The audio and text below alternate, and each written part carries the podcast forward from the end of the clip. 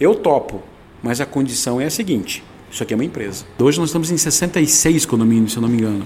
E você precisa de muito braço para chegar nisso.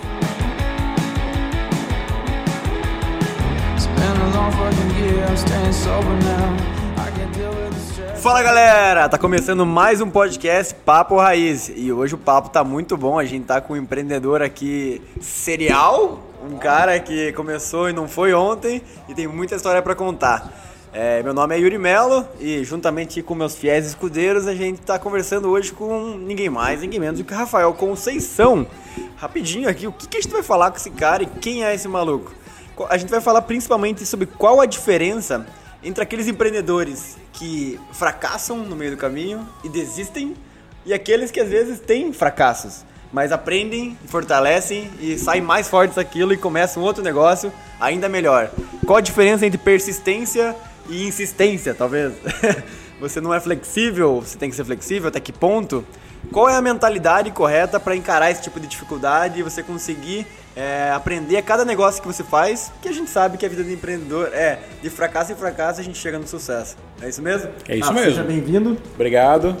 Para quem não conhece o Rafa, vou falar aqui, para aquele 1% que não conhece ainda a Providência Síndicos, o Rafael Conceição, o Rafael ele é formado no curso técnico de engenharia e ele, juntamente com Mark Zuckerberg, Steve Jobs e outros gênios da nossa atualidade, é, não finalizou a faculdade também.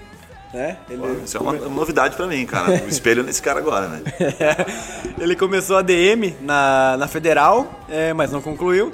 Já teve restaurantes em shopping, já fez essa loucura de montar negócio de comida. Foi supervisor de shopping center, trabalhou com representação de vendas, cara, várias empresas em vários ramos diferentes. É, trabalhou no ramo têxtil também, chegou até seis, a ter seis lojas é, em shopping centers espalhados por Curitiba. É, a empresa, acho que.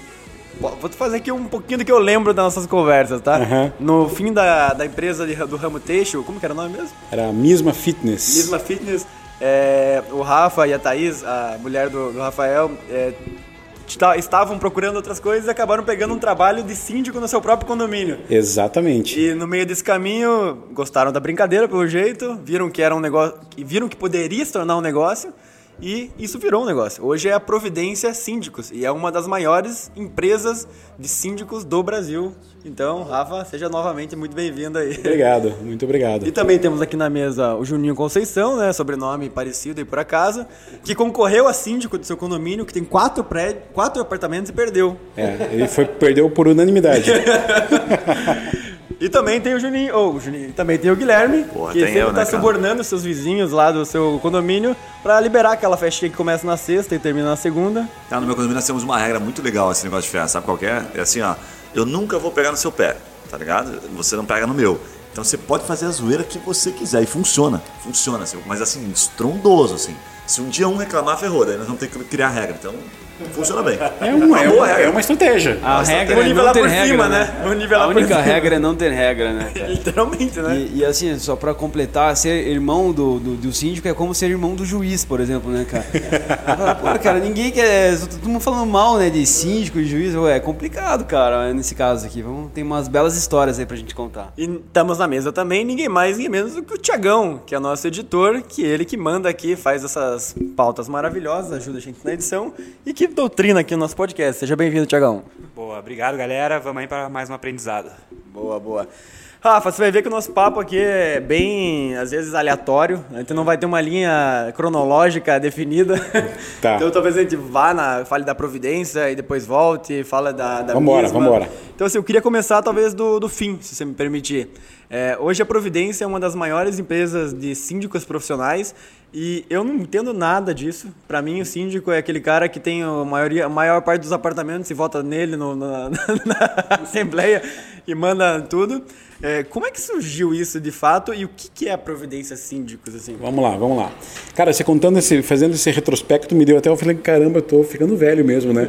É, a gente, de vez em quando, tem que parar e fazer essa, essa retrospectiva para ver que tudo que você fez te transformou no que você é hoje.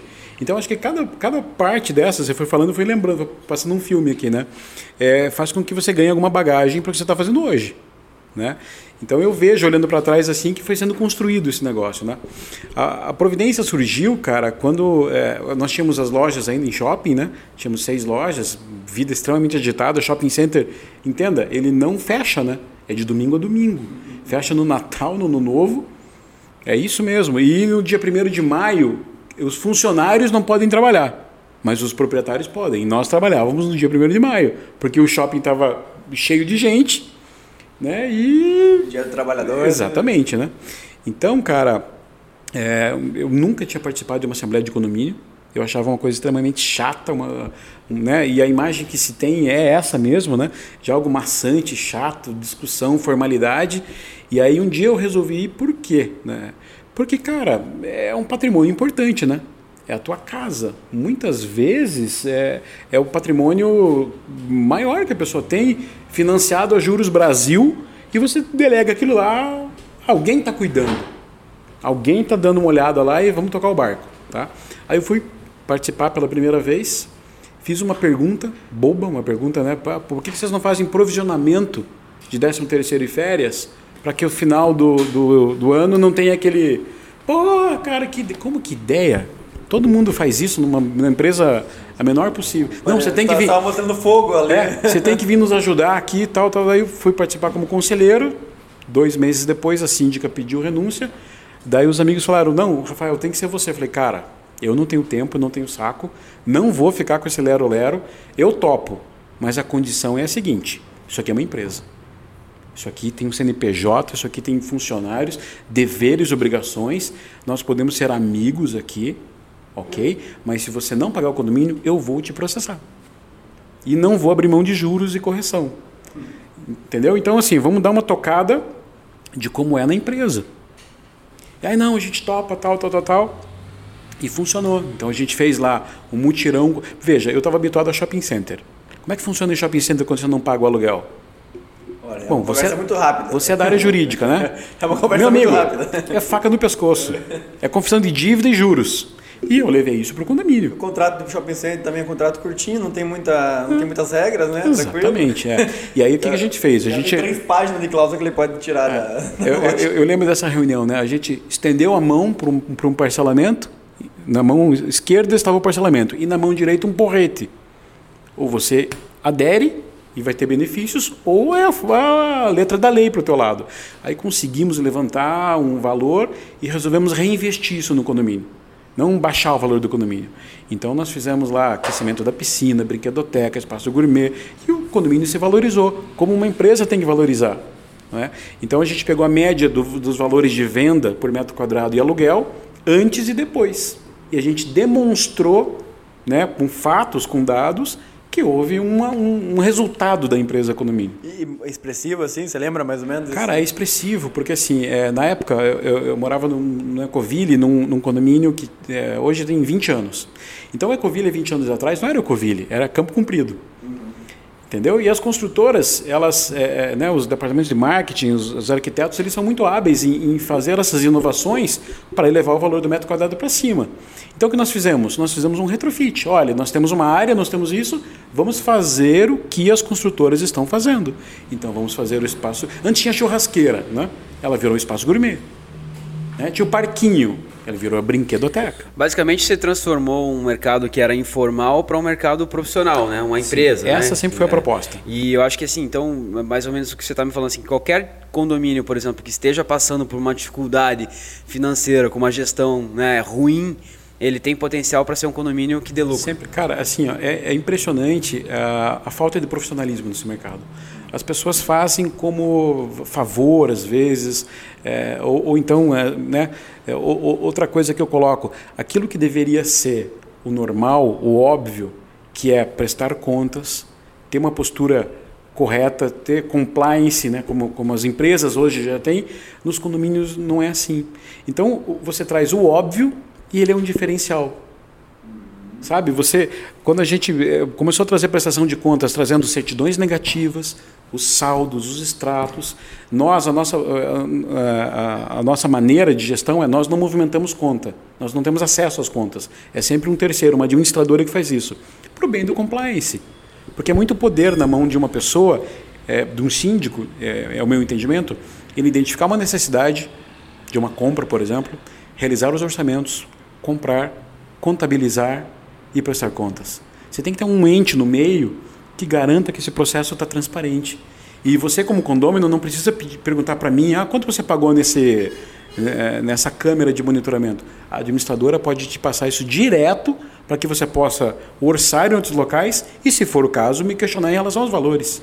É, no meu condomínio, assim, acho é, é o modelo de 20 anos atrás, assim, que o síndico ele não, não liga diretamente assim para as necessidades individuais, ele não escuta, não é que não escuta, é que não tem um processo para resolver as coisas, tipo, eu já, ah, não fui eu, só uma, várias pessoas pediram, por exemplo, uma coisa assim, um banco em tal lugar do condomínio lá.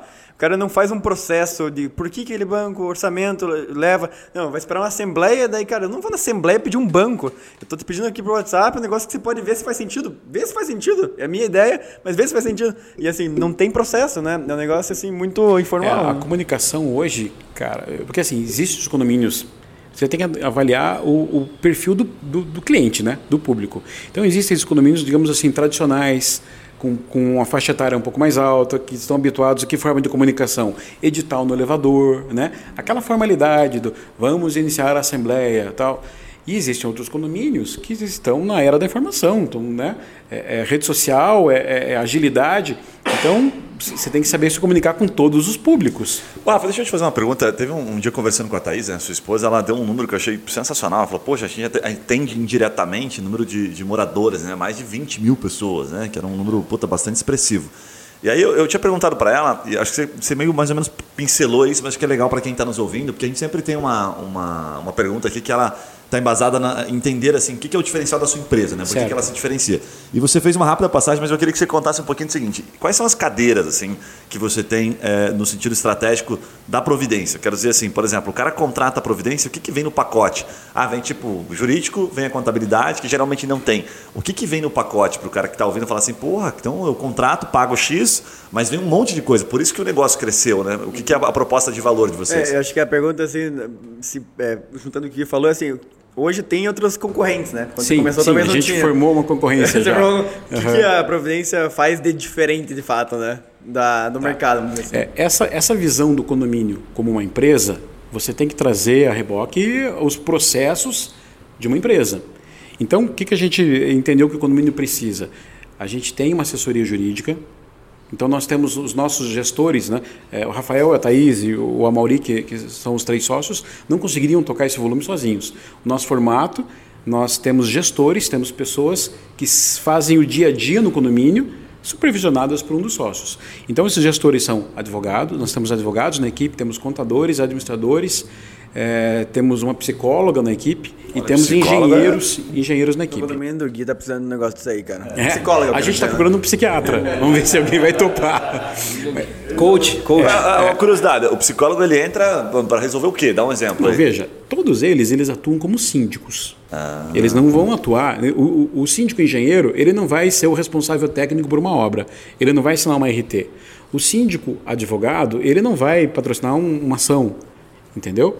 Mas ele vai conseguir conversar num nível de, de entendimento com o advogado que o condomínio vai contratar para aquela ação com maior facilidade. Ah, Se o condomínio estiver passando por uma obra e tiver que contratar uma empreiteira, o síndico engenheiro, neste caso, ele vai conseguir ter um, um entendimento melhor. Como se ele fizesse meio que o papel do consultor, do mentor ali, né? Tipo, esse cara é autoridade para tratar esse assunto. E aí a força da equipe se, se sobressai em relação ao indivíduo. Então imagine que no seu condomínio nós tenhamos o gestor lá da Providência Síndicos, que é o síndico, e ele é advogado.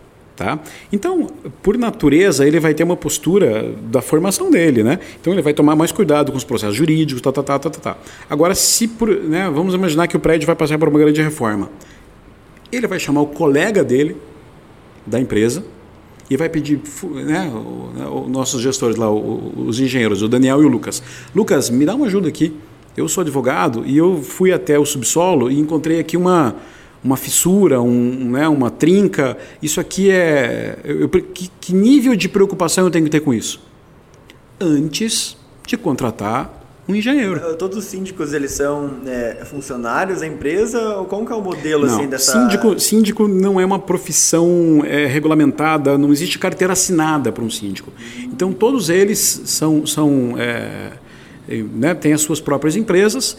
A, a Providência Síndicos assume o condomínio na pessoa jurídica, então é o CNPJ representado por seus sócios, ok? E aí nós temos esse time, essa equipe que é subcontratada, porque o Código Civil permite isso. O Código Civil diz que o síndico pode delegar parte ou totalidade das suas funções a outro sobre sua total responsabilidade. Então a gente divide essa responsabilidade com esses diferentes conhecimentos, diferentes profissões, para que a força do time, da equipe, a gente tenha ali né, funções que, que, que atendam o condomínio.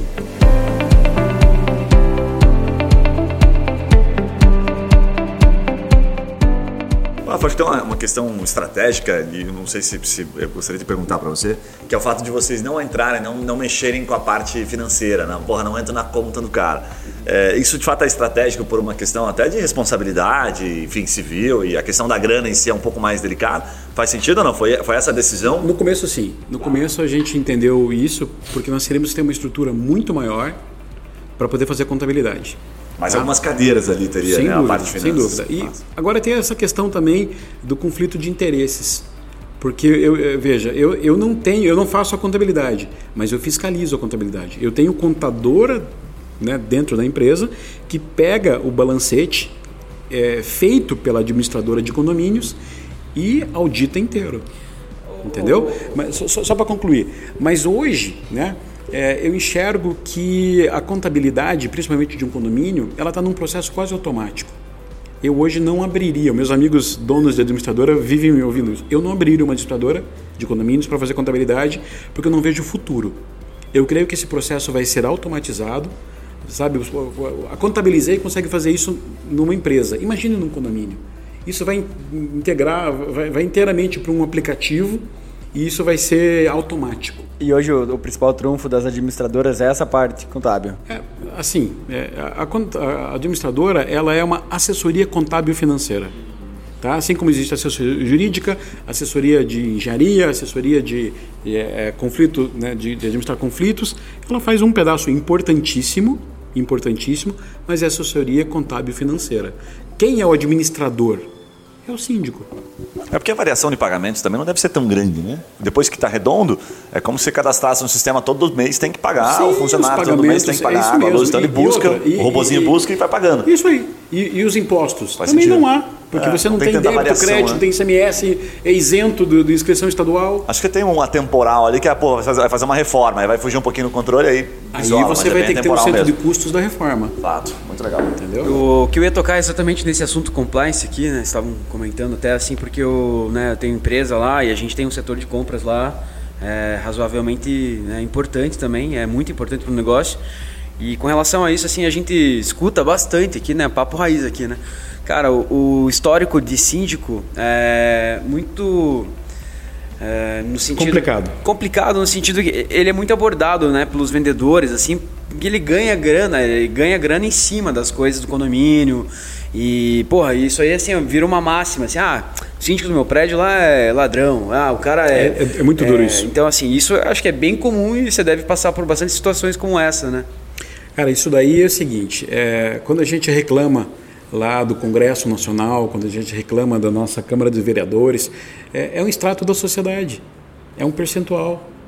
E não é diferente nos condomínios. A gente vive numa pequena escala aquilo que os governos vivem numa escala maior. Tá? E como empresário, é, eu digo que é o maior desafio a gente conseguir manter essa, essa separação, porque o, o condomínio não deixa ser o dinheiro, é, entre aspas, público, né? É o dinheiro da coletividade. Mas o condomínio é um, é uma, um exemplo. É como, como que é? É um microcosmo É um micro, é um do- é. micro sistema da, de Sim, uma é isso aí. sociedade É isso maior. aí, é. Faz sentido. Então, assim, essa é uma das nossas premissas, é um dos nossos valores, né? Mas é, a dificuldade é fiscalizar isso aí. Nós, é, devido ao porte que nós acabamos, graças a Deus, tomando, a gente tem que ter ferramentas de controle, porque existem pessoas nos representando e tomando decisões por nós.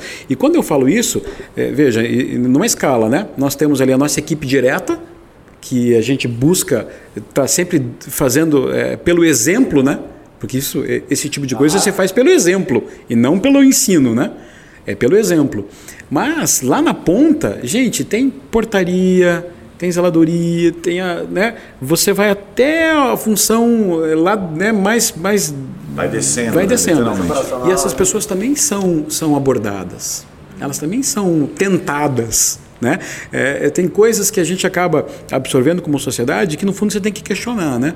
Então, por exemplo, você liga na, na portaria e pergunta assim: é, né, o teu amigo porteiro, Fulano, pô, qual que é a pizzaria boa aí da região que entrega mais rápido? Ah, fala, é a tal. A cada 10 pizzas ele ganha uma. Né? Sem, cont sem, contar que ele aluga os apartamentos ali do prédio. Ah, esse, esse cara a gente bate forte, entendeu? Mas isso é, é, é legal de alguma forma? Tem um é, é informal, total, né? Total, porque aí são os corretores que acabam assediando as portarias e oferecendo é, é algum benefício para o porteiro. Né? Qual é o melhor apartamento? Não, aquele lá não é bom, não. O bom é aquele outro ali. né? Mas esse, cara, esse processo de indicação, ele, ele vai acontecer sempre. Assim, sempre. Pelo, mas assim, o, o, o, ruim mesmo é o assédio que ele sofre. Nos, cara, eu como irmão de, de síndico, o pessoal... Cara, pô, eu tenho uma empresa disso, daí você me fala o preço que eu tenho que cotar lá para ele porque daí já tem a parte do síndico que envolvida. Cara, é uma nesse nível, assim. Ah, porque a regra de mercado é É a regra, o cara, ah, vou colocar 20% a mais já no preço, porque Mas 20% isso é pro é síndico. institucional, assim, nesse mercado informal? É muito triste. Eu já, é, assim, eu já recebi é, N pessoas, né, perguntando o que eu preciso fazer para trabalhar com a sua empresa. Eu falei, cara, você tem que dar um preço bom, né? E, e, atender com qualidade. E o que mais, Rafa, preciso fazer para trabalhar com essa empresa? Peraí, você não entendeu a minha pergunta aqui? Um café, você não mais um cafezinho bem passado. Que, e, o que, que a gente procurou fazer para tentar... Porque assim, é uma guerra diária. Você tem que estar evoluindo os processos sempre, né? Então a gente procurou, é, é, vamos lá, eu nessa carreira toda eu acabei participando de empresas, né, representações comerciais que lidavam com licitações e que é um mercado também muito complicado, né? quando se fala de grandes vendas para o governo. Mas a lei de licitações ela é muito boa. O problema são as pessoas que, que operam a lei. Né? Mas a gente procura fazer um processo parecido dessa forma. Ou seja, vamos lá, vamos dar um exemplo prático. Né? É, vamos fazer um grande projeto de segurança em um condomínio. E quando a gente fala um grande projeto de segurança, a gente fala às vezes de meio milhão de câmeras, controles de acesso, é, perímetro, sabe? Investir na segurança de um, de um grande condomínio. Então, primeiro nós vamos definir um escopo. Então, a gente é, costuma contratar um é, é especialista em segurança, um consultor em segurança, para que nós não tenhamos que perguntar para as empresas o que seria contratado. Então, o especialista, e, e esse especialista, esse consultor, ele não vende produto. Ele não pode. Ele vende consultoria. Então, ele vai fazer um projeto e vai justificar o projeto e nós vamos aprovar o projeto. Depois que temos o escopo, que é o, o memorial lá da licitação, nós vamos fazer N orçamentos sobre o mesmo escopo comparando, como a gente usa na linguagem comercial, banana com banana. Porque senão você vai estar sujeito, a empresa A trabalha com um fornecedor X. Então, para ele, o melhor é o fornecedor X. A empresa B tem no estoque uma grande quantidade de câmeras tal para ela, a melhor câmera é aquela. Então você acaba tirando essa, essa, esse direcionamento. E aí nós vamos licitar, vamos fazer orçamentos sobre o mesmo escopo, sobre a mesma base, com três, quatro, cinco empresas. É, é, exatamente igual lá no meu condomínio. O síndico olha assim pro. Você dá uma ideia lá, precisa comprar mais peso pra academia. Ah, compra lá, depois a gente. Compra você lá, depois a gente abate. Abate o boleto. A gente faz um acerto aqui depois. E aí o que acontece? Cara, e aí, aí a forma como você conduz também, né? Então, você vai mandar um comunicado dizendo, condôminos, nós vamos, nós vamos é, licitar. Alguém quer indicar empresas? O escopo é esse. Que venham 10 que venham 10. Esse consultor depois, ele vai validar o que foi instalado, testar e nós só vamos fazer o pagamento da última parcela depois que o consultor der o ok. Fala galera, Guilherme parando rapidamente aqui o podcast Momento Raiz. Hoje eu quero contar a história rápida aqui da Lefarma. Essa empresa tem mais de 20 anos de experiência, já salvou mais de 300 mil vidas indiretamente, cara. Olha que animal isso. Prevenção, tratamento e produtos para a saúde. Fornecem para home care, operadoras de saúde, sabe aquelas situações, aquelas pessoas que estão em situação terminal, às vezes tendo que consumir né, alimentos por sonda. Cara, é sensacional o trabalho desses caras. É o típica empresa que a gente faz, que faz a diferença no mundo e a gente respeita muito por aqui. Então, se você gostou, ficou interessado, conheça lá lefarma.com.br e a gente volta para o episódio. Um abraço. Queria te fazer uma pergunta, Rafa. Na verdade, não posso de deixar de fazer essa pergunta. Cara, assim, você, entre aspas, lida com, vamos falar bem papo aí, assim, com corrupção em vários aspectos na sociedade, vamos dizer assim.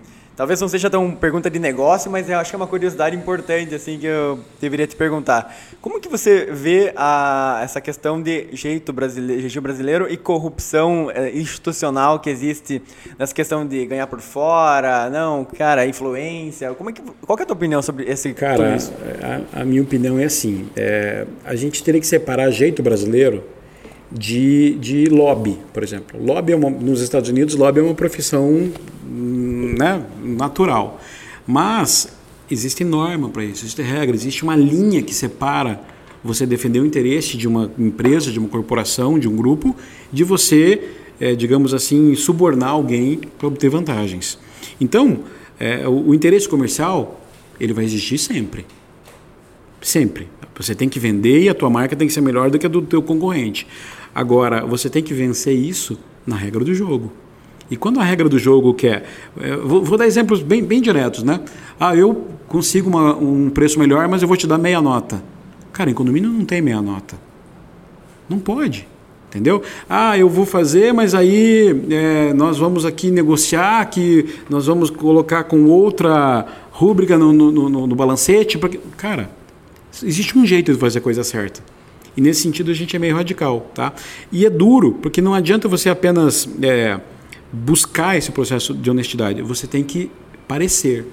Você tem que cuidar da forma como você fala, do jeito como você fala, entendeu? Porque você acaba relaxando nesse sentido e você acaba pagando por algo que você não fez. É, no final das contas, você tem um cargo, entre aspas, político, né? E você, sem além dúvida. de fazer bonito, sem você tem dúvida, que mostrar sem que está sendo feito E bonito, você, né? veja, eu, eu costumo é, falar, né? Você pega um condomínio, aqueles condomínios que, que... Porque assim, só chama o síndico profissional quando está de cabeça para baixo. Quando está tudo redondinho, funcionando legal, não, não, não, não costumam não chamar. É encrenca, né? E aí você põe a casa em ordem. Aí passados dois anos, que é o mandato normal você se reelege porque você mostrou o serviço. Passados quatro anos, está tudo em dia. Já está ficando caro na opinião do pessoal. Agora eu quero mais muito barato. obrigado, agora a gente toca. E faz parte. A gente tem que entender que isso faz parte. É, mas né? quatro anos acho que é um ciclo. Assim, se for pensar, não é um ciclo curto, pelo menos. Pegando- né? pegando Não é esse gancho, vezes tem Rafa. consultoria que você já. Puta, faço três meses de consultoria e já não sou mais relevante. né? É isso aí. Pegando esse gancho, acho que, cara, vocês têm um conhecimento lá animal e acho que dá para compartilhar, porque aqui quem ouve é é empreendedor, então a gente costuma tentar trazer assim um pouquinho da expertise marketing comercial, como funciona a operação em si, para o cara aplicar no negócio dele. E vocês têm uma peculiaridade no negócio de vocês que eu acho muito legal, que você acabou de falar. O cara que procura, né, a dor do cliente é quando ele está ferrado. E aí, eh, me corrija se eu tiver, a Thaís me contou que tem um momento certo de entrar no condomínio. Aí, porra, pensa assim, né? Fico pensando, caramba, então eu só vou poder, por exemplo, pensei em montar uma providência na minha cidade, exemplo. Como é que funciona essa questão? Porque quanto tempo você tem que estar se relacionando com o cara? Qual que é o nível de dificuldade para isso? O que você consegue compartilhar de insight? Né? Não o segredo do negócio, mas de insight para o cara que está nos ouvindo. Falar assim, pô, eu tenho uma dificuldade meio parecida com ele porque eu atuo em outro mercado. Qual que é a relação comercial, estratégica, relacionamento para entrar no condomínio? Qual que é o timing, né? É o timing, porque é bem complexo, não é não? É complexo, veja. Cara, a gente. é, a- primeira vez que a gente fez marketing, que a gente fez propaganda, foi agora em 2020. Então, passamos 10 anos só no boca a boca. Então, a- a- o cliente nos procura porque ele tem uma dificuldade. Ele nos procura porque ele não está satisfeito com a, forma como o condomínio dele está sendo é, gerido e ele busca uma alternativa. Ele, ele quer quebrar aquele ciclo. Tá? Esse é um canal e é o principal. Então, é, nesse sentido, a gente até. Nós estamos revendo essa postura da empresa porque a gente é passivo. A gente quer ser mais ativo nesse sentido. Ou o próprio síndico, não aguentando a pressão, ele nos procura. E esse é, aí é o, é o mais tranquilo, porque a gente não tem oposição. Né? Mas veja, o, o Yuri colocou muito bem: é um cargo eletivo. é uma posição muito parecida com a posição política. Você vai ter que passar por uma eleição. Por uma eleição. Então você tem que se, se vender, você tem que vender teu peixe e mostrar os diferenciais. Mas é, a gente teve uma fase ali há 3, 4 anos atrás que a gente tinha uma taxa de conversão, cara, de perto de 90%. Porque o mercado era muito carente. Era é, aquele trocadilho, né? Cada, cada vez que o anzol ia pro, pro mar, vinha um peixe, né? É, hoje, a concorrência é muito grande. Né? Nós mesmos, por conta do. Né? A gente também dá aula lá no Centro Europeu para o curso de síndico profissional. Cara, a gente formou mais de 100 concorrentes já. E nós estamos nos deparando com esses ex-alunos já com bagagem, com estrutura. E nós, quando a gente dá aula, a gente deu aula de tudo que a gente faz e, e acredita mesmo. E eles seguiram aquela cartilha e chegaram a, a um bom local. Então a concorrência está muito pesada. Nós estamos tentando nos reinventar nesse sentido. Mas tentando responder a tua pergunta mais é, objetivamente. O cliente tem a necessidade. Então a gente vai, conhece o condomínio, faz um diagnóstico e sem compromisso dá para ele aquilo que seriam os passos que nós faríamos para resolver. A gente arrisca. Porque a gente dá meio que o, o, o início do, do, processo. Entendi. Entendeu? A forma sua de vender é entregar um pouco de consultoria. Entregar um pouco de consultoria um sem compromisso. Valor, que massa, que legal. Sem compromisso, que legal, entendeu? Legal. Rafa, deixa, deixa eu puxar um, um, um, fio da meada ali que você deixou, que acho que é muito legal, porque inclusive aqui na mesa a gente mesmo tem pensamentos acho que diferentes um pouquinho daquilo que você trouxe, que é do, da formação. Você acabou de dizer assim, pô, eu estou formando meus concorrentes. Cara, que visão maluca é essa? Sabe? Tipo, porque certamente muita gente está ouvindo e está pensando assim, por que, que eu estou formando concorrente? Eu quero ficar nadando de braçada. Vocês devem estar com uma visão de mercado que é, é bem diferente em outros mercados, né? E, pô, compartilha isso. Por que formar concorrentes? Por que ferrar o seu próprio negócio, de certa é, forma? A gente sempre parou para pensar nisso, né? Porque assim, nós, somos alunos desse curso lá há oito anos atrás. E quando nós fomos convidados para dar aula, foi uma grande honra para nós. E cara, quando a gente faz algo, a gente faz de coração, se dedica. Então eu não ia dar um curso superficial para, sabe, a gente o curso é baseado em casos reais, em, em, em rotina verdadeira, tá? E aí eh, ele serve também como um caça-talentos. Hoje, talvez meia dúzia da, da nossa equipe, seis gestores, vieram do curso eram as pessoas que se destacavam. Aí, aí tem uma sacada, né? É, então a gente foi pegar talentos lá, tá? Mas é, é, é a gente está né, é, buscando avançar. É, no começo, quando nós nos deparávamos com um aluno, um ex-aluno é, concorrendo, ele, ele vinha dizer: olha, poxa, eu, eu fui buscar né, é, conhecimento, eu fiz o curso tal. E aí, quando eu ia me apresentar, eu falei assim: eu dei aula para ele. Então tem um certo ah, peso. Imagina né? na assembleia lá, concorrência, o cara é. falando, não, eu já tenho tanta experiência. É, então os dois concorrentes aqui, inclusive que eu dei aula para eles, tá? mas se você quiser escolher é, o, o aluno e o mestre, né? É, veja, isso já não está sendo tão, tão expressivo. Né? A gente está buscando se reinventar. O que a gente pretende no, no, médio prazo, tem uma questão estratégica que eu não vou abrir aqui também para dar o, o, caminho dos bois, aqui a concorrência vai estar tá ouvindo. Mas a gente pretende ter um número limitado de condomínios, a gente não quer um crescimento porque isso, a, a, escalabilidade disso é complicada. Hoje nós estamos em 66 condomínios, se eu não me engano. E você precisa de muito braço para chegar nisso. Pô, 66 e, é, me parece coisa pra caramba. É, então, a gente quer ter talvez um número menor e aí avançar para um lado de consultoria, tá? E um aplicativo que está no, aí no, no, no forno. Entendeu? Olha aí, para que a gente não tenha, para que a gente spoiler, não seja, spoiler. a gente não seja necessariamente o síndico do teu condomínio, mas que o síndico do teu condomínio, o morador, o proprietário, nos contrate e que a gente faça todos, profissionalize a gestão dele. Uhum. Entendeu? É um caminho que a gente imagina. Fala galera, Guilherme por aqui, Momento Raiz. Rapidamente quero compartilhar a história da Trimind. Se liga nesses caras, olha, é a maior empresa de marketing jurídico do Brasil. Os caras são especialistas em posicionar escritórios na primeira página do Google. São mais de 100 milhões de pesquisas no Google por mês. Pense o seguinte: você está lá com uma dúvida jurídica ou você está procurando um advogado e não encontrou algum por indicação, onde é que você vai? No Google, é isso mesmo. E é lá que a Trimind posiciona os seus escritórios. Os caras conseguem gerar um resultado animal. Para você conhecer um pouquinho mais dessa experiência dessa empresa, coloca lá no Google Marketing Jurídico e você vai encontrar os caras na primeira página do Google para você encontrar um pouquinho, entender um pouquinho como funciona a operação deles. Voltamos ao episódio.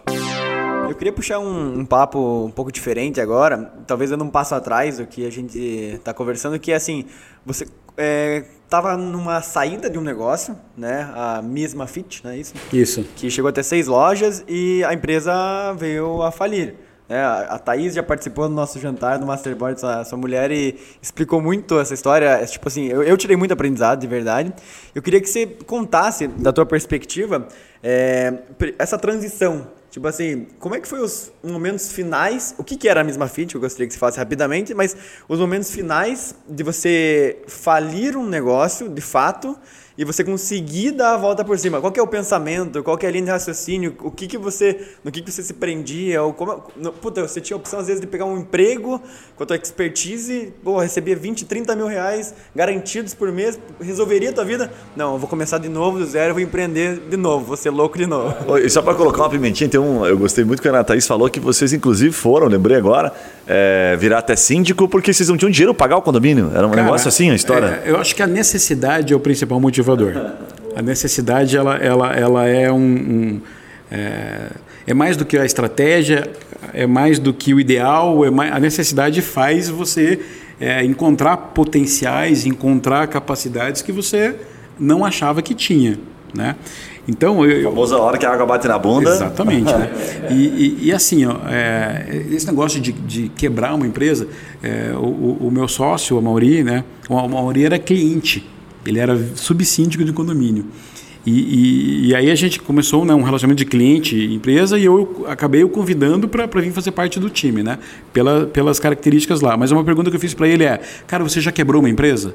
Ele falou assim: Já, já quebrei. Então você está apto porque quem não quebrou, cara, quem não passou dificuldade, quem não passou pelo vale antes de estar na- no monte, não, não, é, não é ouvindo que você vai pegar. Você até pode aprender pela experiência do outro, mas passar por ela O terror de quebrar uma empresa é diferente. e a coragem de fechar uma empresa. Porque para abrir uma empresa no Brasil você tem que ser corajoso.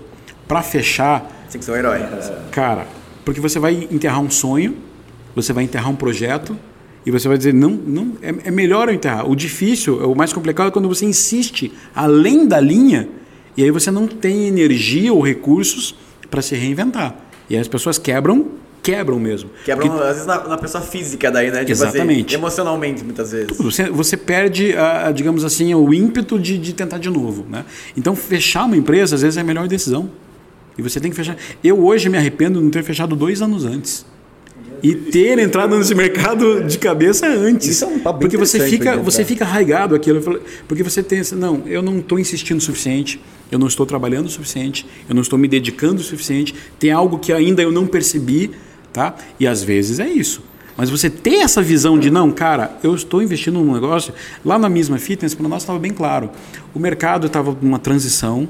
Né? A hora que eu vi produtos para esportes da Nike e da Adidas É, Eram sendo vendidos de, na Renner. De, de fitness, né? É, Só- só a roupa- gente fabricava, né? Fabricava. É, sendo vendidos na Renner em 10 vezes no cartão sem juros, vindo da China, falei, acabou. Quanto mais tempo eu insistir, maior vai ser o buraco. E desmobilizar uma empresa, cara, a gente, nós tínhamos 35 funcionários. Nós não tivemos nenhuma ação trabalhista, nenhuma. Nós pagamos todo mundo. A dívida ficou conosco. Nós terminamos de pagar essa dívida há uns dois anos atrás. Caramba. De quantos anos? Oito. Nossa, ficaram oito anos pagando dívida. O que é bem comum, né? Tem muito empresário que quebra e deixa a dívida para Tem trás, muita né? gente que não paga, é que some, né? Acho que você tem uma experiência porra, animal para falar para nós sobre uma coisa que eu sempre fico pensando o seguinte: já aconteceu comigo também de quebrar uma vez e eu, eu fiquei me perguntando, fico, me- perguntando eh, se existe um momento que a empresa quebra, sabe? Existe um momento dentro dessa história, como você colocou agora, há dois anos atrás me arrependo de não ter fechado, que o cara tem que ser corajoso para fechar. Se você acha que de fato isso existe, né? Porque eu acho que em algum momento a empresa quebra. E quais são os indicadores? Para o cara que está nos ouvindo, ó, cara, se você tá nessa situação aqui, sabe? Tipo, é receita, é, é não tá curtindo mais o negócio. Você consegue, é, talvez, simplificar uma resposta assim, de algo parecido com isso? Cara, é assim, ó, é, quando você é, empreende, você abre uma empresa, você está mexendo com ego, com orgulho, sabe, com autoestima. E, e aí é um, é, você acaba. é, é, vamos lá, nós tínhamos a loja no shopping. Nós tínhamos loja no Park Shopping Barigui, no Shopping Palladium. Então a gente era lojista de shopping center. E aí você começa a con- con- conhecer os teus concorrentes, e aí você resolve fazer ter uma ação, o concorrente faz igual, e você entra numa que deixou de ser técnico, passou a ser emocional. Você, ah, se o concorrente abriu loja em tal lugar, eu tenho que abrir também. Se o concorrente fez publicidade, eu tenho que fazer maior do que a dele. Se, sabe? E você deixou aqueles indicadores que são os mais básicos da administração, né, de rentabilidade, de, de, né, de, de fluxo de caixa, de receita operacional. Você começa a deixar de lado esses indicadores técnicos e passa a agir por emoção. Como, ah, vou crescer a qualquer custo, e aí, puto, o cara começa a comprometer o negócio. Então, chegou um momento que a gente gerava dinheiro. Ou seja, nós, nós tínhamos uma postura, desde aquela época, de ser 100% fiscal. Ou seja, tudo na empresa saía com nota fiscal. Tá? Então, o governo recebeu dele, o shopping recebeu dele, o funcionário recebeu dele, o fornecedor recebeu dele. E eu girava dinheiro. Se sobrasse? Se sobrasse, a gente dá um jeito, né? E aí, cara, você começa a viver do giro e não do lucro. E isso. Doido, né? Acabou. Nesse momento a, acabou. A gente está vivendo Entendeu? um momento, né, que muita gente está falando em. Algumas palavrinhas estão super em alta, né? Uma delas é resiliência, né? Não, pô, é resiliência, vou permanecer no negócio e tal. E eu vejo que é uma linha muito tênue ali do cara ser resiliente. E da burrice. E da burrice, do cara ser persistente e, tipo, tô fazendo cagada. É, cara, é a diferença dele ser teimoso e insistente do é, ser resiliente ser. ou persistente. É, porque não, mas eu digo resiliente pensando num negócio. Só peguei a palavra para, né? Porque o cara que é resiliente é da, da pessoa, a palavra é, tá na moda, né? É. E aí eu fico pensando o seguinte, né? O que aconteceu comigo foi bem simples, cara, até te explicar. E, puta, agora você falando, eu fiquei lembrando. Esse meu sócio, ele chegou para mim e falou assim, ó, cara, é, a empresa não quebrou agora, ela quebrou há dois anos atrás, porque quando a empresa está sem dinheiro, virou um indicador para mim assim. Hoje eu faço isso, eu tenho isso em mente porque eu fiquei meio traumatizadão. Ele, meu sócio me explicou, quando a empresa está com capital de giro zero, você matou o coração dela. A empresa ela vive o coração que pulsa é o capital de giro, é a grana encaixa para ela girar ali, né? Isso aí. Seus 45, 60 dias que seja, né? O, de acordo com cada empresa. E aí ele falou assim, quando foi foi legal porque é como se ele tivesse dado uma fórmula que o capital de giro começou a ser matado, começou a ser né, fritado e vocês vão perceber ele chegou a zero. Neste ponto que ele começou a reduzir foi o ponto em que a empresa morreu. Foi só a, a, morte dela e ela acontece depois de um ano, um ano e meio. Porque vocês mataram o coração do negócio. E depois isso que ficou marcado para mim. Então hoje eu tenho um medo do caramba. Assim, eu fico sempre olhando pro capital giro. Eu falo, não, essa grana aqui ela nunca pode deixar de existir. Eu faço assim, eu crio uma linha, sabe? Falo, porra, daqui para baixo, se começar a fritar, é porque eu estou começando a quebrar. Então esse é meu indicador. Assim. Então, peraí, opa, para tudo, o que, que eu vou fazer? E você tem que planejar o fechamento de uma empresa. Porque, fato, fato. Porque Vai você não... Então, nós tínhamos seis lojas. A gente, a gente fechou uma, depois a outra. Aí todo aquele estoque foi sendo colocado nas outras. E a gente conseguiu, graças a Deus, ainda vender os nossos pontos comerciais. Então a gente ah, vendeu ah, o Barigui, a gente vendeu, entendeu? Então a gente injetou esse recurso no capital de giro de novo para poder, porque nós tínhamos que todo um estoque para terminar, todo um fornecedores a, a serem pagos, Nossa, funcionários para fazer a rescisão da forma correta. Dá uma preguiça, né, velho? Não, a vontade ah, é para rescindir. Tudo isso, entendeu? E esse processo demorou três anos. Então eu o passivo, saí... né? O passivo que muita gente não sabe, você fica ali respondendo Cara, ainda, né? É, só vai porque porque a, a, a, né, a empresa é a bicicleta, né? Ela tem que estar tá pedalando, senão ela, ela tomba. Então a gente tem que ir diminuindo a velocidade até poder colocar os dois pés no chão, né? Desembarcar o negócio. Então a Thaís ficou um tempo e eu fui buscar o outro negócio para poder sustentar a nossa família e ainda é, ajudar, porque nós tínhamos outros sócios da empresa familiar também, a pagar esse passivo. Caramba. Entendeu? Então, mas cara, foi, foi incrível, né? É, isso não foi 100% planejado, gente. Aqui, aqui não teve técnica não. Aqui foi foi, veja, o nome providência tem um sentido subliminar. Tá? Tem dois sentidos. Né? Primeiro, assim, você tem um problema no condomínio, quem vai tomar alguma providência? Né? Alguém tem que fazer alguma coisa. né? é. E o segundo, meu amigo, é a providência de Deus, tá? Porque ah, a gente foi em alguns pontos meio. Portas foram se abrindo. Às vezes era uma porta, às vezes uma janela que tinha que pular, né? Às vezes tinha um buraco na parede que tinha que entrar. Mas de fato, né? Algumas se fecharam e outras se abriram. E a diferença de uma porta que se abre ou que se fecha é a mesma, cara. Se fechou, você vai procurar onde abriu. E, cara, um condomínio, dois, três, quatro, cinco, seis, dez, quinze, vinte, trinta, cinquenta. Cara, eu vi uma, vi uma frase, só para dar um contexto legal para matar isso que você falou agora, que eu achei sensacional. Que dizia o seguinte: ó, Deus só resolve, para quem acredita, né? Enfim, seja qual for o Deus que a pessoa acredita, o impossível. O possível é a função da sua inteligência. Então, o que você falou é exatamente isso. Você falou assim, cara, isso aqui, bicho, é Deus que me colocou nessa parada aqui. Se ele me botou para ser síndico do prédio, eu, eu vou, fazer acreditar. isso aqui, sabe? Vou acreditar naquilo. Então eu achei foda porque é exatamente isso, né? Grana, inteligência, tipo, passar de ano, ganhar um carro. Cara, isso é tudo capacidade da sua inteligência. Não peça essa porra pra Deus, porque Deus não vai te dar isso aí. Não. Né? Deus só resolve o E- impossível. E, e o grande dilema é assim, depois que, que você perde essas. é, perde não, né? Que você supera essas coisas que estão te causando é, dificuldade, né? Que eu- terminamos de pagar a dívida com o banco, terminamos de, né? Quitou tudo, acabou o passivo tal. Qual a tendência? Agora eu vou acomodar. E esse é um perigo também. Porque a gente tem que manter aquela tocada. Você tem que estar se reinventando. O mercado é muito dinâmico, né? Quando nós tínhamos loja em shopping, a gente percebia isso claramente, né? É, cara, tinha pessoas que tinham um império de venda de CD. E ele que- insistiu naquilo, né? E achou Ele- que ia virar um clássico aí. Exatamente, né? É, tinham pessoas que não, é, é, o e-commerce nunca vai acontecer. Não vai rodar esse negócio. não- as pessoas não vão comprar pela internet, sabe? Você tem que estar atento a esses sinais e mudar as estratégias para continuar é, avançando.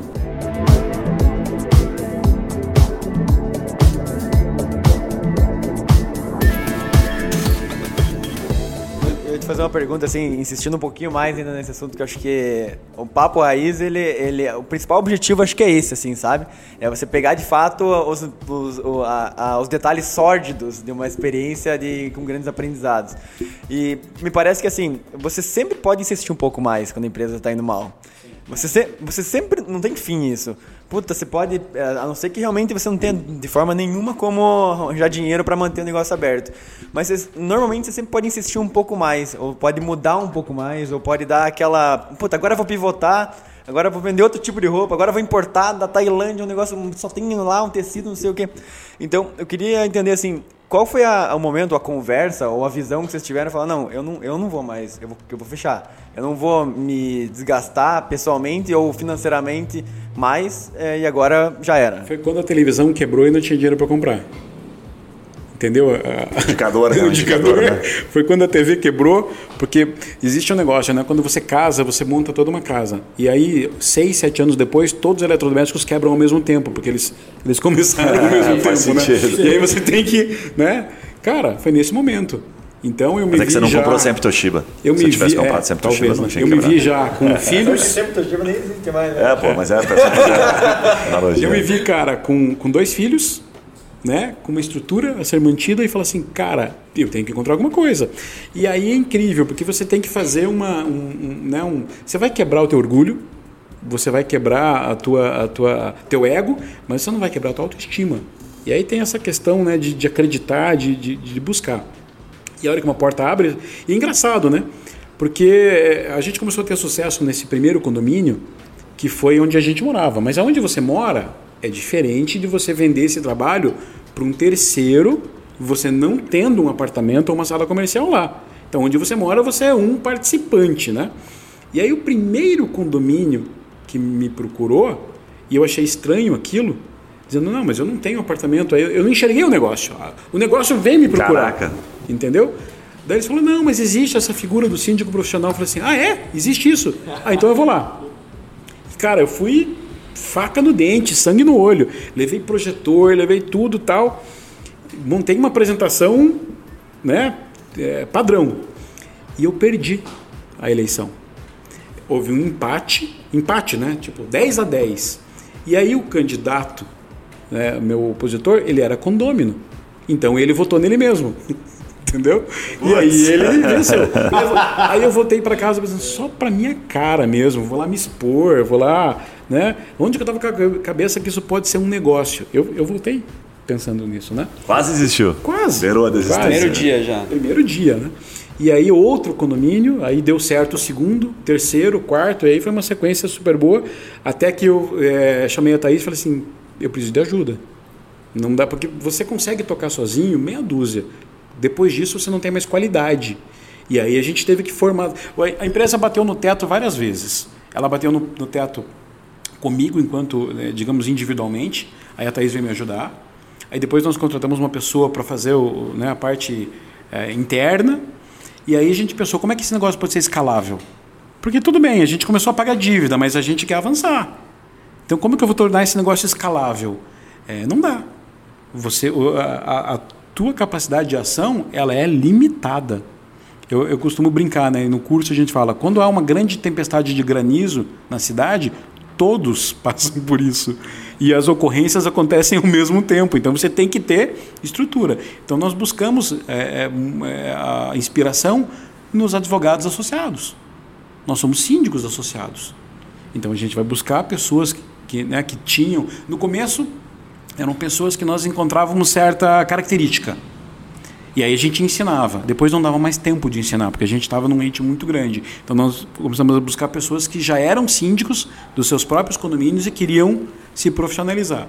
E por fim a gente foi, buscou via o curso lá do Centro Europeu pessoas que já eram síndicos, já tinham dois, três condomínios e falou, cara, você está já andando, correndo, quer voar? Então vem com a gente aqui para a gente andar mais rápido, entendeu? E uma última pergunta sobre essa fase, é, o que, que você, ou o que, que vocês erraram ou fizeram é, na, na antiga empresa, na, na mesma que vocês levaram de aprendizado para nova, assim, tipo características ou comportamentos, ou essa questão de às vezes é, antecipar, né? É, o, que, o que, que vocês fizeram lá que vocês não fazem mais? O que foram os principais aprendizados? Cara, eu acho que assim, é, olhando para trás, a gente consegue ter, ter a visão bem, bem, bem legal do, do, do que foi errado, né? Nós tínhamos uma empresa local, restrita aqui a Curitiba, tínhamos uma loja no shopping de Ponta Grossa também, mas era uma, uma pequena rede local e a gente queria ter ações como marcas. Eu acho que um shopping center tradicional, como de, de grandes redes, você tem que ter um, uma, uma grande marca para poder sustentar uma loja. Você tem que ter um volume muito grande. E aí você começa a querer se aventurar a fazer marketing, fazer publicidade, a ter estruturado um departamento de design, de, de inovação. Não cabe. Custos de grande com estrutura de médio. Porque o pequeno, o pequeno se, o pequeno se vira, cara, porque o pequeno ele ele ele é, bate o escanteio e corre para cabecear. O, o pequeno ele, ele, ele mesmo executa algumas funções, ele não tem essas assessorias todas. Então, a, a gente cresceu muito rápido enquanto pequeno. Quando nós nos tornamos médios, é que começou o problema. Porque aí você começa a ter custos. Né? Então, no princípio, como é que a gente fazia a logística, das, abastecimento das lojas? No porta-mala do carro. Né? Começou a profissionalizar, começou a Você começa a ter custos você começa a ter custos. Você começa a ter que, poxa, então vamos lá, não é mais algo caseiro, é algo. Então vamos ter um, um barracão industrial, vamos ter. Aí você tem que ter segurança. Ou seja, às vezes não vale ter... a pena sair do pequeno, né? Dependendo da situação. Nisso. Vale às vezes é... para sair não fica no médio. É, é isso aí, não fica no médio. E nessa, nessa transição toda aí, né, nessa época que vocês estavam fazendo, vocês quando você percebeu isso, não chegaram a ser abordados, por exemplo, por alguma grande empresa para comprar é, vocês ou injetar grana nessa operação para que vocês continuassem expandindo? Cara, não. Nós não tínhamos processo. Porque é, essa é uma das coisas que a gente não quer é, cometer esse erro na, na, na Providência. Né? Nós estamos. É, para que você possa é, ter investidores você tem que ter processos muito bem definidos, você tem que ter toda a transparência da empresa. Então, naquela época, a empresa ela dependia exclusivamente dos sócios. Então, se, se ela depende, o investidor não vai colocar, porque o, o, a empresa tem que viver, tem que conseguir progredir sem a, a, presença diária do proprietário, do, do fundador, do dono. Então, ela tem que ter processos e procedimentos que vão além da cabeça do dono. E nós não tínhamos isso na época. E é o que a gente está buscando agora. Então, se a gente quer conseguir ir para outras cidades, para outros mercados, nós temos que ter processos, procedimentos tão bem arraigados, tão calculados e já testados, que uma pessoa bem supervisionada possa replicar isso com, com, com igual resultado, com sucesso. É que, que, me parece assim, né, que o, o modelo ele você traz muito conhecimento novo, mas parece que tem um ponto que o cara acha que é autossuficiente muito rápido, né? Me parece, né? Porque o cara ali, às vezes, é síndico, puta, agora você deu uma estrutura, mostrou como rentabilizar, ah, agora eu já sei. Daí o cara, como é síndico associado, não é SLT, às vezes o cara se sente meio autônomo, assim, não sei se é um, é um desafio para vocês lidarem com isso também? Sim, sim. É, é, assim, o nosso formato, é, a gente não, não, não tem nenhuma, nenhuma exclusividade, a gente não tem nenhum vínculo, temos um contrato porque a gente, é, a, a, pessoa que nos representa, né, que, que administra o condomínio junto conosco, tem que seguir a nossa regra de ética, de compliance, de, de forma de apresentação. Mas Se ele quiser ter condomínios, é, digamos assim, por conta própria, vai ter. Entendeu? Se ele for, ele, ele não pode, digamos assim, tentar ser o síndico do condomínio onde nós estamos juntos. Ele não pode tomar o cliente. Sim. Porque isso é antiético, né? Apesar que já tivemos na empresa isso, né? É. Já. É, faz par... Essa faz parte do amadurecimento também, né? né? Você confiar Pessoas, em pessoas, você confiar. é, e, e eu tinha isso muito, é, muito ingênuo, sabe? De confiar muito nas pessoas. De... E aí, nos últimos tempos, a gente teve algumas experiências de aprendizado nesse Pô, nem sentido. parece né? ser irmão do presidente, do Juninho. Como é que É. você confia em todo mundo assim? Não cara? confia em ninguém, você confia em todo O cara dá mundo. aula nisso, pô. Ele dá aula de desconfiar as pessoas. O Guilherme brinca que ele demorou três. Demorou três. Quando foi? Três Sabe anos. dessa Né? teoria ou não? Não. O, o Juninho, é, ele demora dois anos pra convidar o cara pra ir De no dois a apartamento cinco. dele. De dois a cinco comer anos. um churrasco, assim, de dois a cinco anos ele demora, né? Então ele levou dois anos comigo. O Yuri, você dá um chiclete, ele já chama você pra ir pra casa dele. Tá? Tipo assim, só pra fazer um Então, eu paralelo. acho que eles podem ser sócios, porque o equilíbrio disso vai ser legal. né? Vai ser, É o papo o raiz aqui. equilíbrio é muito legal. Fala galera, pausa rápida, Guilherme por aqui para aquele momento raiz. Cara, se liga nisso, Loop Food, uma referência aqui em Curitiba em alimentação saudável. Pensa no Starbucks, tem aqueles cafés, animais, um monte de coisa bacana. Agora tem algumas coisas ali que, puxa, infelizmente se você comer você vai ficar com peso na consciência, né? O Loop Food ele tem aqueles cafés tops, mas ele tem alimentação saudável. Então os alimentos do Loop Food eles aguçam o paladar. Os sanduíches do Loop Food são incríveis e você come sem gerar aquele peso na consciência. Não é bacana? Bom, se liga nisso, os caras lançaram uma novidade para eventos, é principalmente para empresas aqui de Curitiba. Então não tem aquela coxinha, aquele risoles, evento com comida gostosa, com comida saudável, é com Loop Food, já sabe. Joga lá no Google Loop Food que você vai encontrar os caras ou no iFood. Voltamos ao episódio.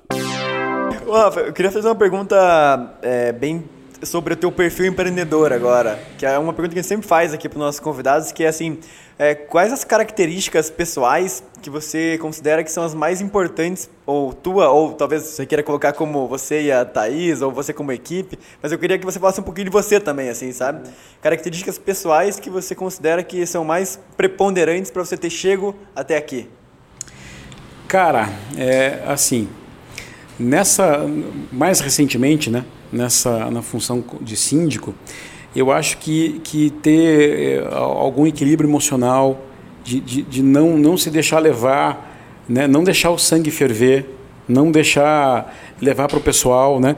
Eu, eu, eu creio que eu sempre fui o síndico da família antes de ser síndico né, como E profissão. tinha treta para resolver, né? É, sempre era assim, sabe? Tinha não, né? Temos. Engraçado que teus irmãos são tão calmos, cara. Então, cara, aí é a composição, sabe? Ter, ter, buscar a conciliação, buscar o entendimento, vamos ouvir, vamos, sabe? É, caminhar mais uma milha, não, tá, vamos, vamos de novo. Às vezes até de, é, alguns pensam, cara, você vai dar mais uma chance pro cara? Chega, né? Não, vamos, vamos mais um pouco, sabe? Então essa flexibilidade é, talvez tenha me capacitado para estar nessa função, né? De, de, de ter essa paciência. É, há dois anos atrás eu fiz um check-up bem, bem, bem completo da questão de saúde, né? E um dos hormônios que eles foram investigar lá é o hormônio do estresse, né? E eu tinha um estresse extremamente baixo, né? E aí Para a- vida de síndico tem uma coisa É, errada. 20, 20 mil chefes ali, né? e Diariamente. aí te nossa, você, é, é, você tem um, um- talvez um defeito genético que te propiciou tá, desempenhar bem né, nessa função. Então, assim, claro que eu não tenho sangue de barata, né? De vez em quando a gente tem que, que impor algum respeito. Mas a gente sempre, eu, eu prefiro, sabe, do confronto, ok, não está legal para você? Toca você então, vai lá. Né, o, o nosso contrato na Providência Síndicos, ele é um aberto. negócio muito legal. Ele é aberto, entendeu? Então é assim, ó, não está satisfeito, você não precisa recolher assinatura, porque como é que você tira um síndico? É um impeachment. Você tem que recolher um quarto de assinaturas, convocar uma assembleia à revelia e aí votar, pra, e aí o cara sai por destituição forçada. A gente nunca passou por isso, nunca vai passar. Cara, não tá legal? Veja, existem 15 mil condomínios em Curitiba. Mas só pra deixar claro, Rafa, porque é um puta diferencial isso aí, né? É, vocês eliminaram uma objeção, né? Porque me parece que tem no contrato uma cláusula que diz assim, ó, você pode cancelar a qualquer momento. 30 dias de aviso Então, na hora que você está fechando o negócio com eles, fala assim: ah, mas e se não der certo, vou ficar- ter que ficar um ano? Não, não, você pode, a qualquer momento você pode ser. É uma garantia, né? Você bota na mesa, A literalmente. gente teve que, que, que ajustar algumas coisas porque as pessoas são, né? Aproveitar, mano. En- Entenda bem, você vai concorrer para síndico do condomínio. Não, eu não vou. Vamos lá, estou dando exemplo. Cara, né? calcule o, problema, o tamanho do problema no condomínio. Dois dias, dois o- dias impeachment. Você e o Yuri, tá? Aí você venceu. O Yuri foi vencido. Não, natural. Se fosse eu, Yuri, deve ser. E aí, logo em seguida, a eleição de síndico tem eleição para conselheiro. Quem é eleito conselheiro? O Yuri. Se fudeu. Então você acabou de ter no time o cara que você derrotou. É como se, vou fazer uma analogia aqui, né? É como se o vice do Bolsonaro fosse o Haddad. Ah, entendi. Pô, ia E eu vou, e eu vou ter impeachment, meu irmão. Eu vou ter Entendeu? impeachment. Então, Mas tem o, governo. Nesse ficar caso no daí o. Vou ficar na tua saia. vou- Mas vou tem uma diferença. o- Nesse caso aí o Haddad não ia ganhar nada, né? No caso ele não ia aceitar, né? O trabalho dele é, voluntário, né? Exatamente. Então É. esse que e é o ele tá problema. ali para quê? Para que tenha uma chance nova. Então, Pra puxar o tapete a do gente fez o quê? O contrato é aberto mesmo. Então a gente coloca o cargo à disposição. Então não é o conselheiro que rescinde o meu contrato, é a assembleia. Porque na assembleia eu posso ter a oportunidade de, explica, de prestar contas, de mostrar tudo o que foi feito, de deixar toda a questão financeira transparente numa ata e aí dizer, olha, gente, vocês decidem se eu continuo ou saio. E não o conselheiro. Porque senão eu dei pro meu concorrente que acabou de perder a caneta Muito legal. pra. pra... Não, não é, é simples, mas não é tão, tão simples assim. Não, não pode, né? deles, Porque É, senão não você fica uma semana, né? Não, com certeza. É, reunião de condomínio, cara. é, você imagina que grupos de WhatsApp tem confusão direta, né? Dependendo do grupo lá, você vê confusão, Não dá pra entrar nessas coisas aí. desafios entre partido né, político e tal. Você imagina grupos de condomínio, né, cara? É, essa, que- essa polarização, essa Tem polarização que a gente- 66 grupos de condomínio no celular. É, é, é. Essa polarização que a gente está vendo na política, no mundo, né, do eles e nós, isso está acontecendo dentro desse micro que você comentou, Yuri, que é o condomínio. Então tem, tem os progressistas no condomínio, tem os conservadores no condomínio, tá? E isso é claro, isso é nítido. Tem o ai governo, sou contra, sempre, entendeu? Tem um condomínio, cara, que a gente a gente colocou painéis solares. A gente está quase autossuficiente em energia. A gente está, sabe, poço artesiano. Então a crise hídrica não pegou nesse condomínio. E a galera, ah, mas é, quando bate o raio solar lá no painel, dá um reflexo aqui na minha janela. Mas Eu a, sou pintu- contra. a pintura do corrimão lá da academia não tá tão bom. Então são interesses, sabe, interesses Não há paz sem outros, guerra. né? É, é bem isso.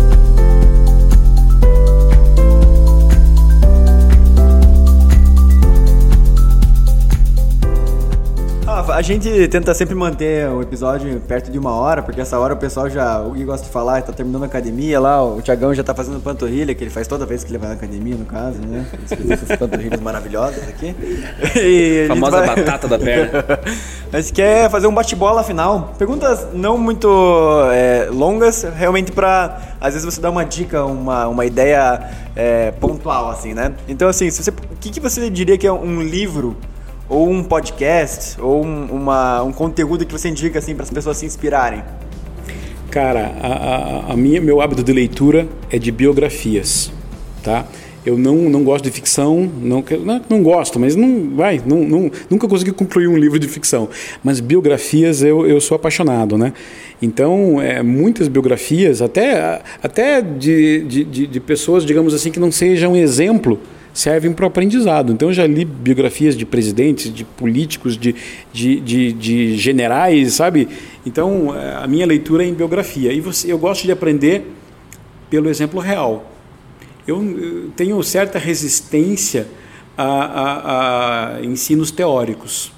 Eu acho que se você tem aquele conhecimento mesmo, você aplicou aquilo, se arriscou e aplicou na sua vida. Entendeu? Então as biografias para mim são. Tem, é- tem alguma é a minha específica que você indica, assim? Ou Cara, uma bem antiga que eu, eu, me diverti muito e aprendi um pouco sobre o Brasil, que a gente estava falando aqui, né? É o, sobre o Assis Chateaubriand. É um livro antigo já. Chateau. Chateau, né? E aquilo foi um grande aprendizado, né? E dali em diante eu comecei só com, com as biografias, né? Ah, Eu vi aqui em cima da tua mesa do Steve Jobs, né?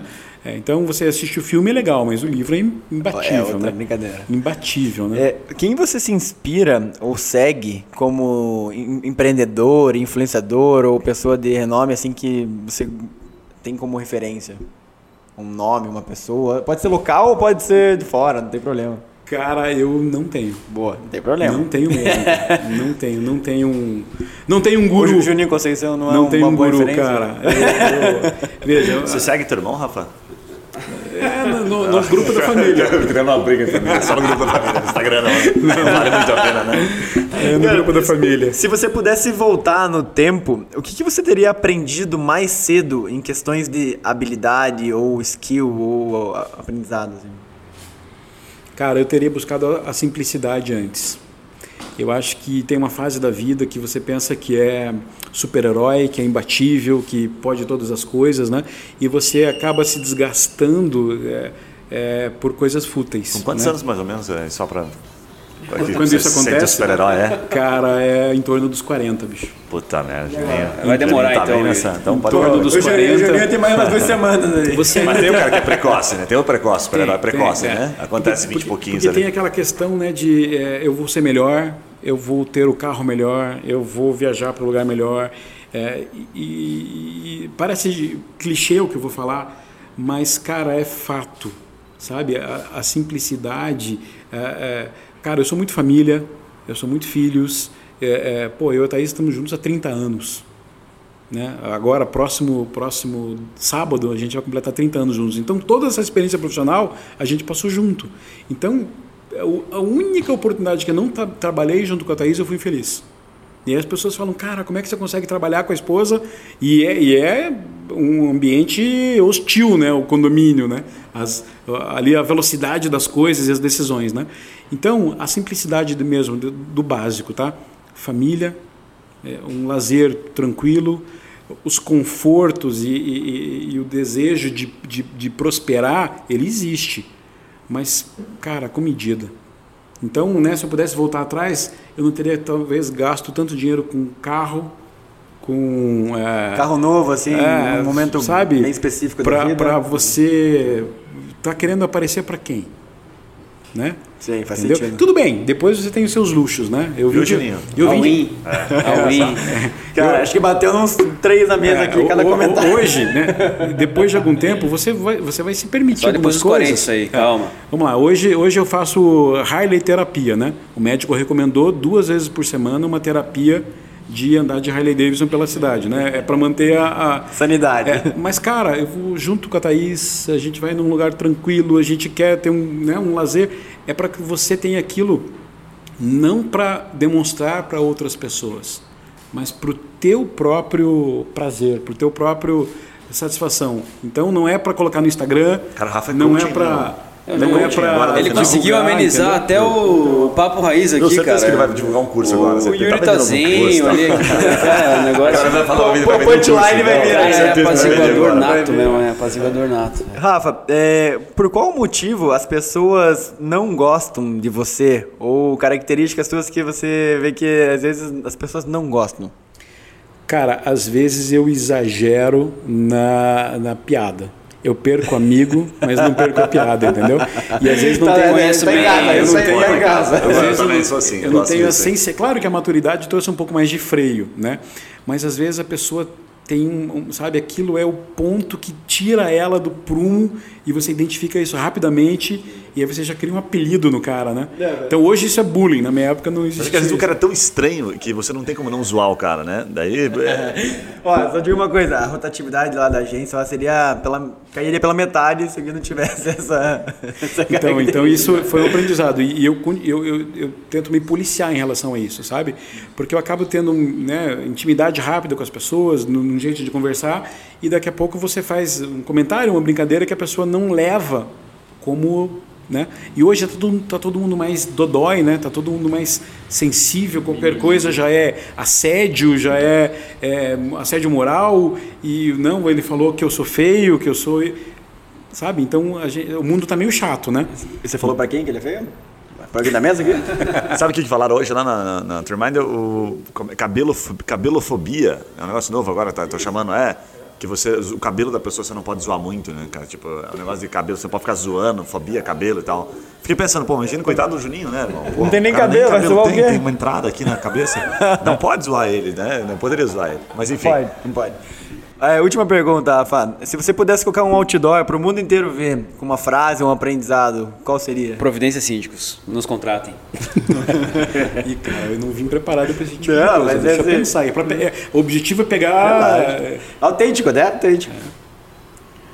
É, o. Cara, O, o Yuri tem umas boas dicas aí, né, Yuri? Sempre, né? Tenho, é. Aquelas frases assim. que Frase de impacto. Não, É, eu aprendi com a você, única vez que eu errei foi quando eu achei que eu tava errado. é, umas frases. Pare de planejar os fracassos do passado e comece a planejar os fracassos do futuro. Essa frase é outro irmão de vocês. Cara, viva de maneira simples, seja feliz e aproveite a viagem, cara. Boa, Né, hein? Talvez depois, eu tô com 46 anos, né? Ainda um garoto, né? Mas, é, poxa, num ano de pandemia, cara, quantas pessoas estavam ali é, é, presas a confusão, uma briga. A gente vê muito isso no condomínio, né? E, e aí, o que, que ele vai levar disso, cara? Entendeu? Aí, né? Não, depois fica é, torcendo para ter ar para respirar, né? Muito bom. Então, viva de maneira simples e aproveite, cara. Eu digo que os nossos condôminos que mais brigam deveriam passar dois dias lá no Hospital Pequeno Príncipe ou no Erasto Gettner. Dois dias ali convivendo com, a- com os problemas verdadeiros. achei que era o cara se ferrasse, né? Não, não, não. nossa, vivendo com ferrar, problemas cara, reais. Problemas perna. que, que às vezes não tem solução. Porque esse aí- cara, ele vai ficar só uns dois dias no UTI. é, Tá e boa, aí o que acontece? Ah, o latido do cachorro do vizinho, ah, o barulho da televisão do outro, ou aquele que estaciona um carro um pouquinho fora da vaga, não vai ser um problema tão sério. Ele vai ser um problema muito menor do que os verdadeiros problemas. Então, às vezes, as pessoas vão a um limite de reclamação porque tem uma vida extremamente confortável, boa, onde tudo está funcionando. E, e às vezes você precisa passar por algumas situações, algumas experiências na vida, para que você aprenda a relevar. Aprende a ver, a ver o que de fato é importante e o que deve ser relevado. Muito bom. Fiquei até mais calmo aqui depois desse Cara, eu me senti aqui inspirado, motivado e Sextou, confortável. sextou. tô- Eu me senti fazendo meditação aqui. É, mindfulness, o nome desse episódio aqui, ó. Ó, copy pro, pro episódio, Mindfulness com Rafael Conceição. Rafa, queria agradecer a tua presença. Isso, cara, Obrigado muito- pelo teu muito legal tempo, obrigado pelos de vocês, aprendizados. Se quiser deixar uma mensagem final e deixar teus contatos, é uma, é- seria ótimo. Cara, eu que agradeço, foi muito descontraído, muito, muito. Eh, Veja, eu, eu utilizei esse, esse tempo para repensar em algumas coisas, né? Porque como a gente não tem um script, né, é verdade, pessoal, não tem script aqui, eles deixam a gente às cegas aqui e começam a perguntar. Mas Cara, faz ele você. falou repensar, cara. É. Acho que ele vai excluir o Juninho do grupo do WhatsApp. Bloquear nós, tá ligado? Não, mas eu, eu, eu agradeço, foi, foi muito legal. é, faz a gente reafirmar alguns princípios, alguns valores que às vezes na, na- na- correria do dia a dia você acaba de- é, deixando de lado. Como que né? faz pra contratar a Providência Síndica? Cara, nos busque lá nas redes sociais, no site, no Instagram, no Facebook. é, vocês vão achar nossos contatos e aproveitem isso que eu falei. Né? Às vezes a gente faz uma consultoria meio sem compromisso e a gente está no risco. Né? Eu digo, me deixem na assembleia e me dê cinco minutos que a gente tenta virar esse cliente. Muito bom, muito bom. Gui, Juninho, alguma coisa mais? É isso? Show de bola. Galera, pra você que tá ouvindo aí no Spotify, não esquece de seguir a gente. E pra você que tá acompanhando pelo YouTube, se inscreve no nosso canal, ativa o sininho aí pra receber as notificações. E não esqueça aí de curtir nosso vídeo, ajudar a gente a levar essa mensagem, a esse mindfulness, esses aprendizados profundos aqui do Rafa pra o maior número de pessoas. Obrigado, valeu. Valeu. Até a próxima. Valeu, muito obrigado.